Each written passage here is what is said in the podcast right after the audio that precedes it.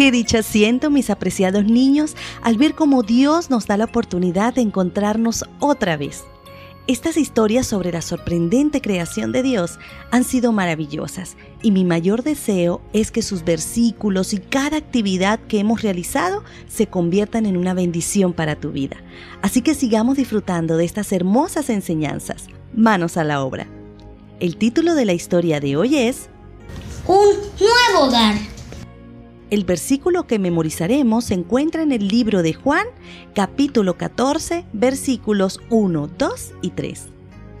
No se angustien, confíen en Dios y confíen también en mí. En el hogar de mi Padre hay muchas viviendas. Si no fuera así, ya se lo habría dicho a ustedes. Voy a prepararles un lugar.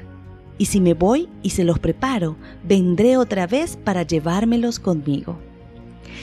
Construir una casa no es cualquier cosa. Existen muchos aspectos que deben tomarse en cuenta, como una buena ubicación y un buen espacio. Los seres humanos se han convertido en expertos para construir casas hasta en los lugares más insólitos. Sin embargo, en el mundo animal también encontramos verdaderos expertos en lo que a construcción de viviendas se refiere.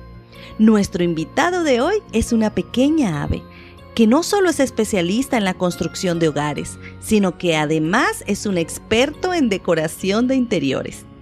Esta ave pertenece a la familia de los pájaros capulineros.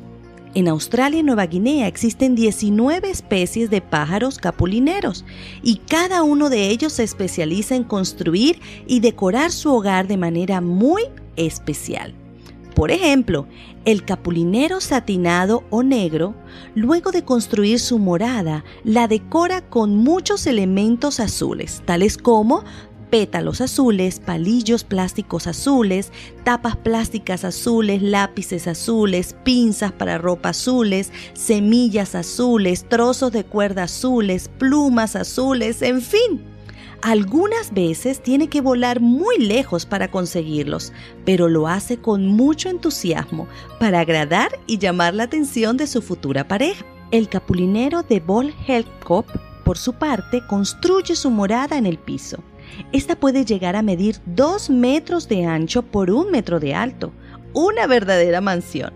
Luego de construir su enorme casa, la decora colocando flores en la entrada las cuales cambia a medida que se marchitan.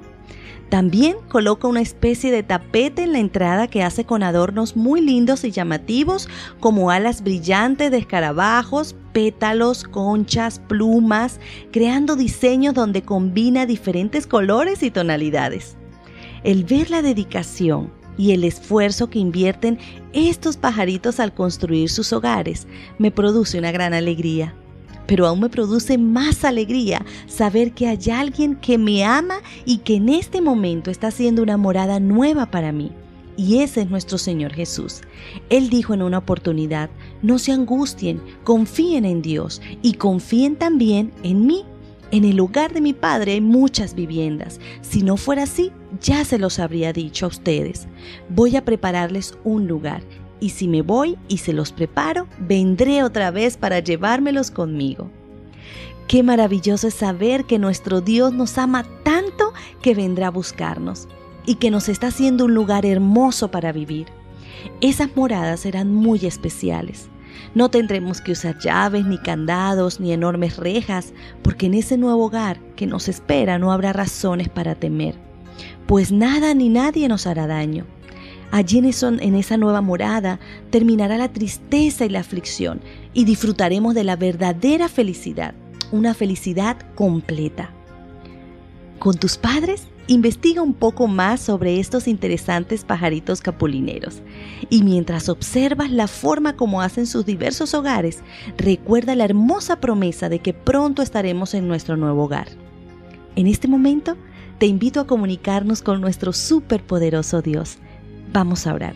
Cierra tus ojos, por favor. Dios bueno, hoy solamente queremos agradecerte por esa maravillosa promesa que nos ha recordado de que estás preparando un hermoso hogar. Un hermoso hogar para todos los que te amamos y obedecemos. Queremos estar contigo para siempre. Gracias por perdonar nuestros pecados. En el nombre de Jesús. Amén. Hasta nuestra próxima historia y no olvides que te llevo en mi corazón y en mis oraciones. Dios te bendiga.